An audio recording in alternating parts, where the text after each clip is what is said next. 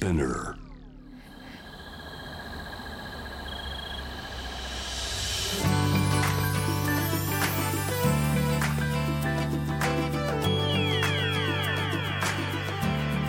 エネオス4 Hour Earth One by One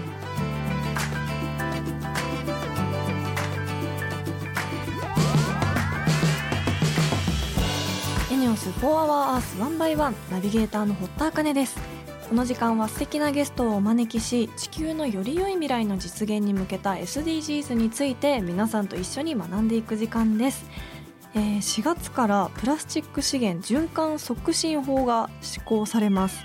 あのプラスチックの資源循環を目的とした法律で捨てることを前提としない経済活動をしようっていうのが目標だそうなんですけどすごくいいですよね。やっぱりレジ袋を袋が有料化になってからあのマイバッグとか持ち歩く人もすごく増えたと思うんですけどなんかやっぱそういうのが結構気になってくるとコンビニでもらうスプーンとかあとは私洋服買う時のあの内袋とかも使わないのにもらってるっていうその無駄がすごい目についてきてしまってなるべくもらわないようにしていたりあのお会計の時も洋服をそのまま本当そのままで大丈夫ですって言ってあの受け取るようにしたりとかしているんですけどあとはあれですねウーバーイーツとかでご飯を頼む時になるべくあの SDGs に配慮したお店ですよっていうマークもあの書いてあったりするのでそういうお店をなるべく選んだりするようにしたりメモのところにスプーンなどはいりませんってこう自分でパパッと書いてそれを入れるだけであの本当に食事がそのまま来てあの無駄なゴミが減るようになったのでなるべくそういうことをするようにしています。でもやっぱり身近にプラスチックって本当にいっぱいあるんだなってこの番組をやり始めてすごく気になってなんかラップだったり包んであるものだったり醤油とかの周りに貼ってあるラベルみたいなやつとか透明のピリピリって剥がすやつとかなんかそういうのもあの本当に少しだけどこう、まあ、意識するだけで日常のプラスチックのゴミが出ないようになるんだなと思うのでなるべくそういうのが使われてない商品を探したりするのも楽しいですしもう出さないように気をつけています。まあ、みんながこうプラスチックのゴミを出さないようにするって難しいと思いますしあのそれぞれのこう日常とか生活によってそれがあのできる人とできない人ももちろんいると思うんですけどできる余裕のある時はするっていうことをこう細く長く続けるっていうことが大事だと思うので続けていこうと思っています。皆さんも何か普段やっているプラスチックのゴミを出さないちょっとした気遣いとかこれおすすめですよっていうことがあればぜひお気軽にメッセージとかで教えていただけたらなと思います。ということで本日も SDGs 学んでいきたいと思います。地球の未来を考えるこの番組はエネオスの提供でお送りします。エネオスは2040年までに自社で排出する CO2 の量をさまざまな取り組みからプラスマイナスゼロにするカーボンニュートラル企業を目指していて私たちの未来に不可欠な脱炭素循環型社会の実現に向けて具体的な取り組みをされているそうなのでそのあたりも番組で分かりやすく紹介していきたいと思います。そしてこの番組は JWAVE をキーステーションに FM ノースウェーブ、ZIPFM、FM802、クロス FM、JFL5 曲をネットしてお送りします。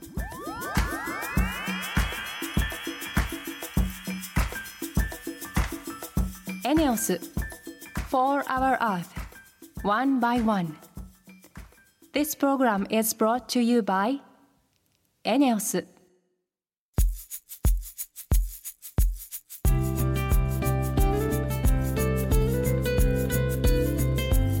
4 Hour Earth 1 by 1本日のトークテーマは目標12作る責任使う責任です。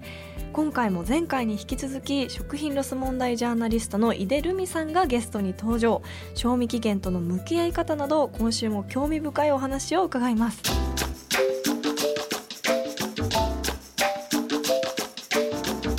エネオス4 Hour Earth One by One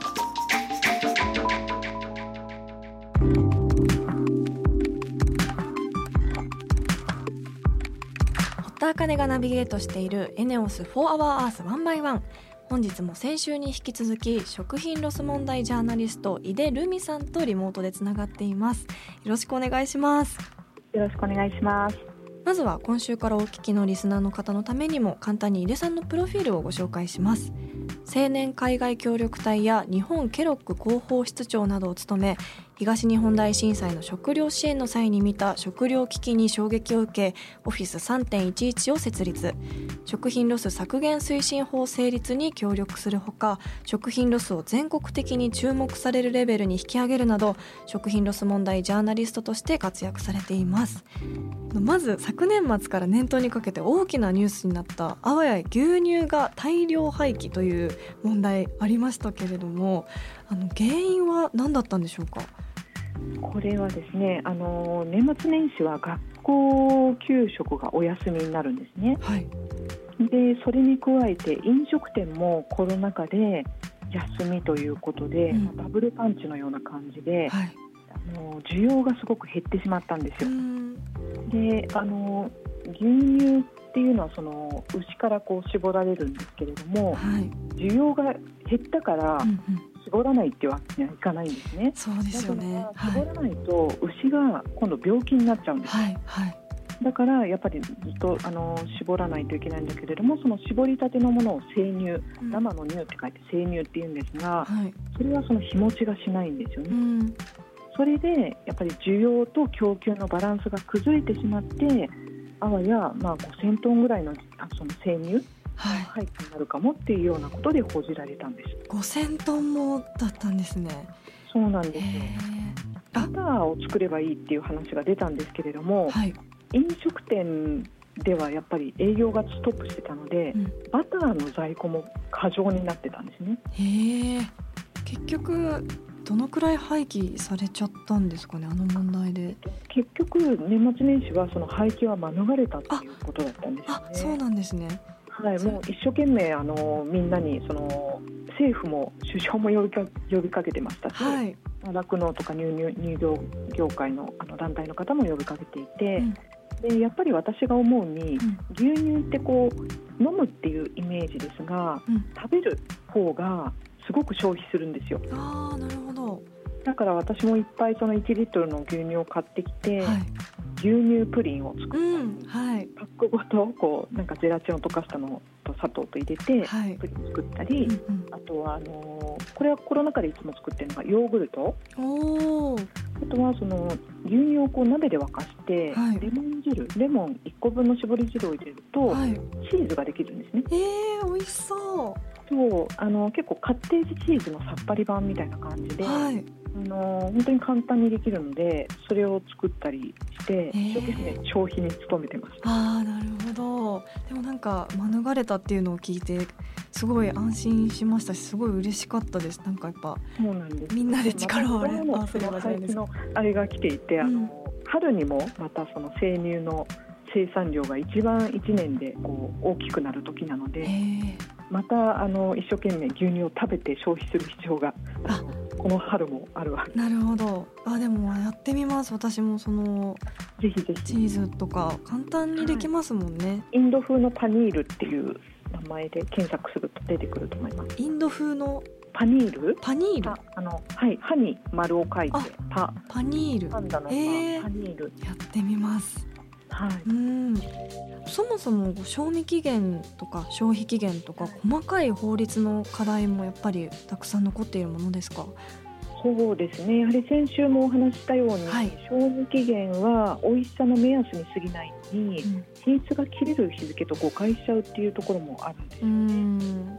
でえっと、私が2016年に国会議員の方と一緒に講演をして回った東京都内を7か所ぐらい講演して回ったことがきっかけで、はい、あの2019年に法律ができたんですね、はい、食品ロスのあのその削減推進法っていう法律ができたんです。はい。でそれは良かったし、まあ、それができてから恵方巻きの売り残りなんかも徐々に少なくなる傾向はあったんですが、うん、一方海外を見てみると、はい、フランスとか中国ではやっぱり同じようなその法律ができてペナルティ罰金とかの制度もあるんです、ね。で逆にイタリアでは、まあ、法律の中でその減らすことで税金が安くなりますよ、えー、そういったはっきりしたこうペナルティとか、うん、あのメリット、インセンティブがある方がよりこのいいかなと、うん、そこまではっきりしてないんでね、はい。まあ、みんなで頑張りましょうっていうような感じも、うんうんもう少し深くしてもいいんじゃないかなっては私は思っています。日本もそういう風になるといいですよね。そうですね、うん、賞味期限切れの食品をはい有効活用する方法ってありますか？これはですね、あのー先週もお話したその缶詰なんかもあの3年間以上持ちますので、ぜひあのー普段の食生活でも使っていただきたいですし、はい。まあ、皆さんその地震とかいろんな災害が増えているので備蓄はお家になさっていると思うんですが、うんそんな時にあのローリングストック法っていう備蓄法があるんですね。何ですかそれは？えっとちょっとずつ使っては買い足していくっていう方法なんです。はい。だからなんかもう今日は仕事が忙しくて、うんちょっともうご飯作りたくないっていう時は、お家にその備蓄しておいたパックご飯とあのレトルトのカレーではいカ。レーライスを作りましたと、うんそうすると例えばまあ1個ずつ減ったら次の買い物の時にまたこう買い足す、うん。そうするとこう順々にこう回っていく循環していくからはい。買ったまんまでこうあの非常袋とかに入れておくとはい。気づいた時に切れちゃうって私もやったことがあって。はい。でも普段からそういった備蓄品をうん身近に置いておく、その食品の例えば戸棚の下とか、うん。そういうところに置いておいて日付順に並べておいて、順番に使っては使った分だけ買い足していくっていう、万が一ちょっと切れたとしても、はい。あの美味しさの目安なので、うん。直射日光に当てないところ温度が高すぎないところに置いておけば、うん。あの自分でこう確認してうん。食べるっていうことはできると思います。うん。確かにあのリュックに入れたまま放置するのではなくて、ちゃんとその災害の備蓄も日々の使う動線に組み込んで確認するようにすると使うようになりますね。すごいいいと思いますう。んあの食品ロスからその備蓄のお話まで伺ってきたんですけども生ゴミの捨て方の工夫とかって普段私も気になるんですけど何か教えてもらってもいいですか？はい、私はあの乾燥させてからコンポストに入れるもしくは捨てるっていうふうにしています。へえ。これが簡単にできるのがはい。家庭用の生ゴミ乾燥機っていう生ゴミ処理機っていうのがあるんですね。はい。で安いものだとまあ2万円ぐらいからあるんですけれどへもえあの全国の市区町村のうちの60%以上は助成金制度っていうのがあってはい。買ったお金の半額補助してくれるんですよ。えー、そんなに？だから2万円ぐらいのだったら、まあ、1万円とか。おう。で多い自治体だとなんと6万円上限6万円まで補助してくれるっていう自治体もあるんですよすね。ごい。気になりますそうなんです、うん。検索して調べていただきたいと思うんですけれども、はい。生ゴミってもともとその重さのうちの80%以上が水分なんですよ。うん。だからやっぱり夏とかはこう腐りやすいしはい。匂いとかあと小映えが気になったりするけど、うん。乾かすだけでも本当にあのこう何よりこう匂いがなくなって小映えも来なくなって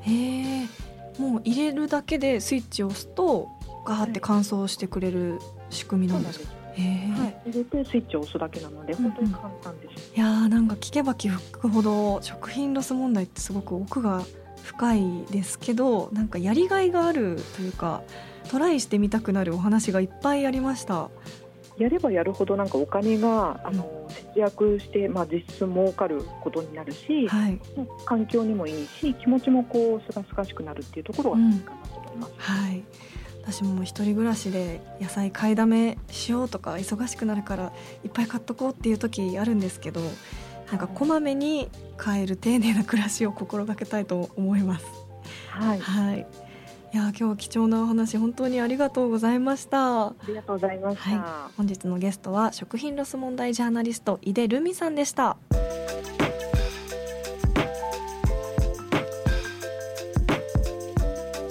エネオス4 Hour Earth One by One.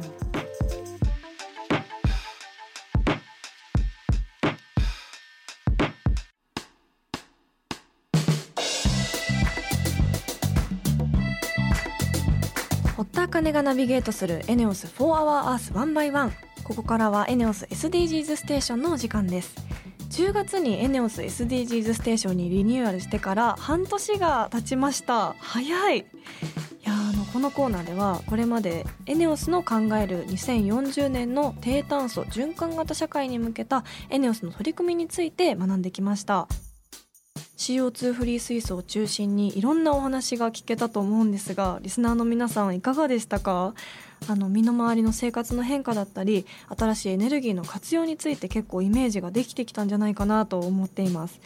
私は実際に横浜朝日水素ステーションに行って水素ステーションを間近で見学できたのもすごくいい経験でした。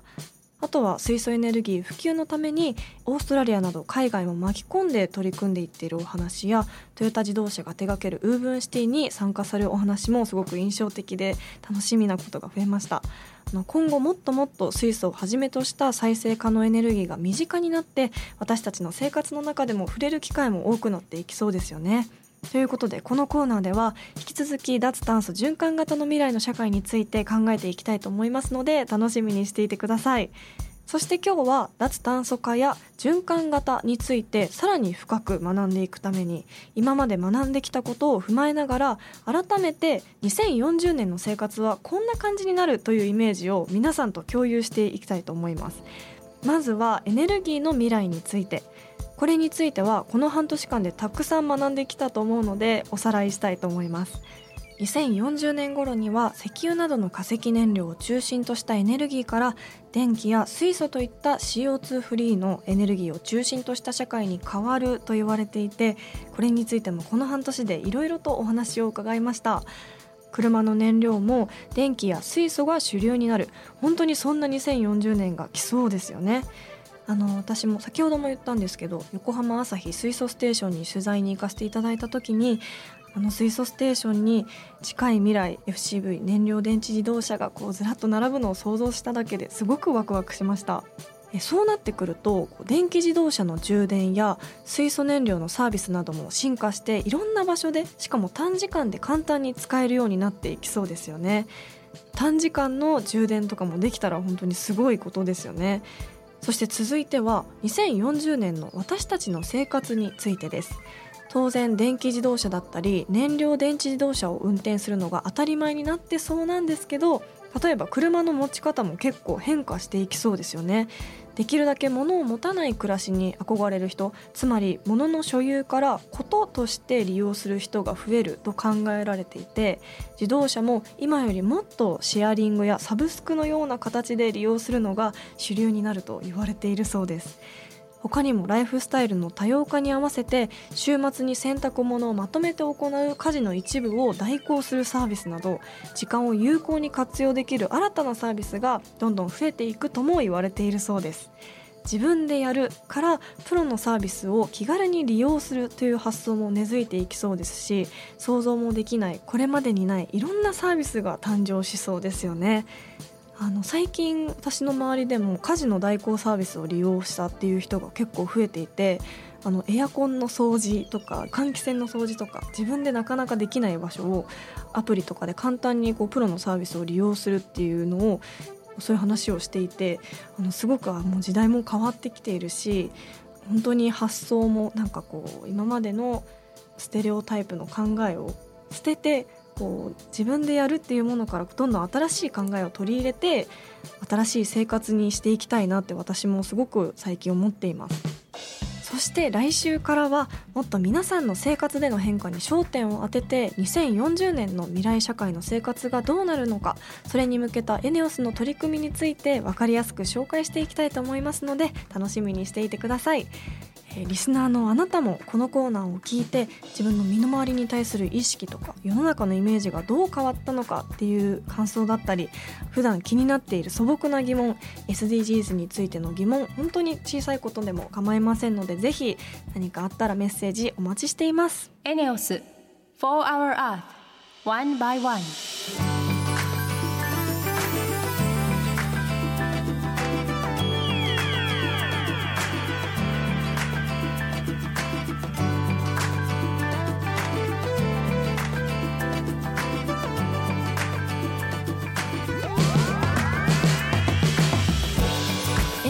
4ス4 Hour Earth 1 by 1そろそろエンディングのお時間です。ここで私のお仕事の活動報告なんですがフジテレビ2で放送されたドラマ「恋と友情の間でリナバージョン」が4月8日金曜日0時より FOD で配信がスタートします。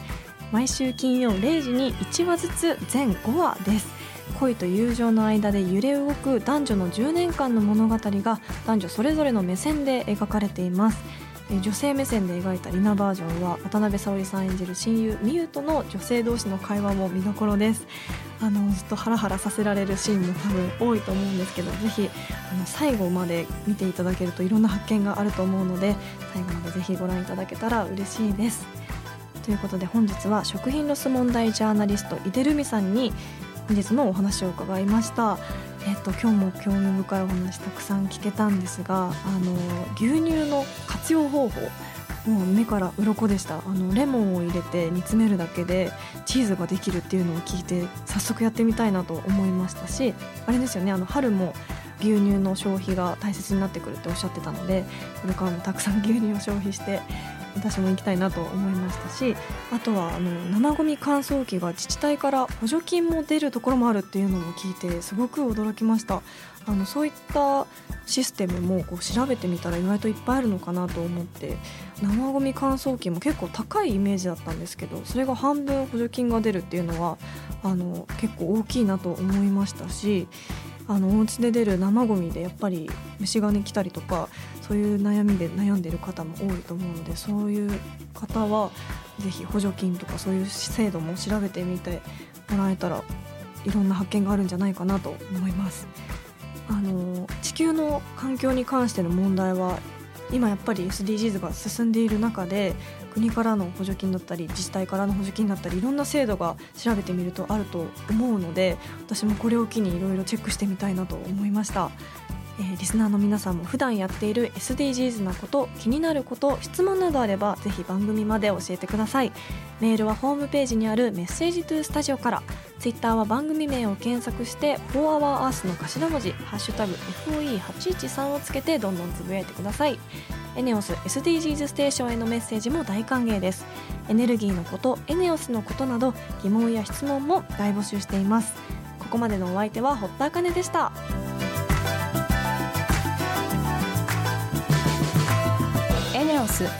For our art, One by One. This program was brought to you by ENEOS.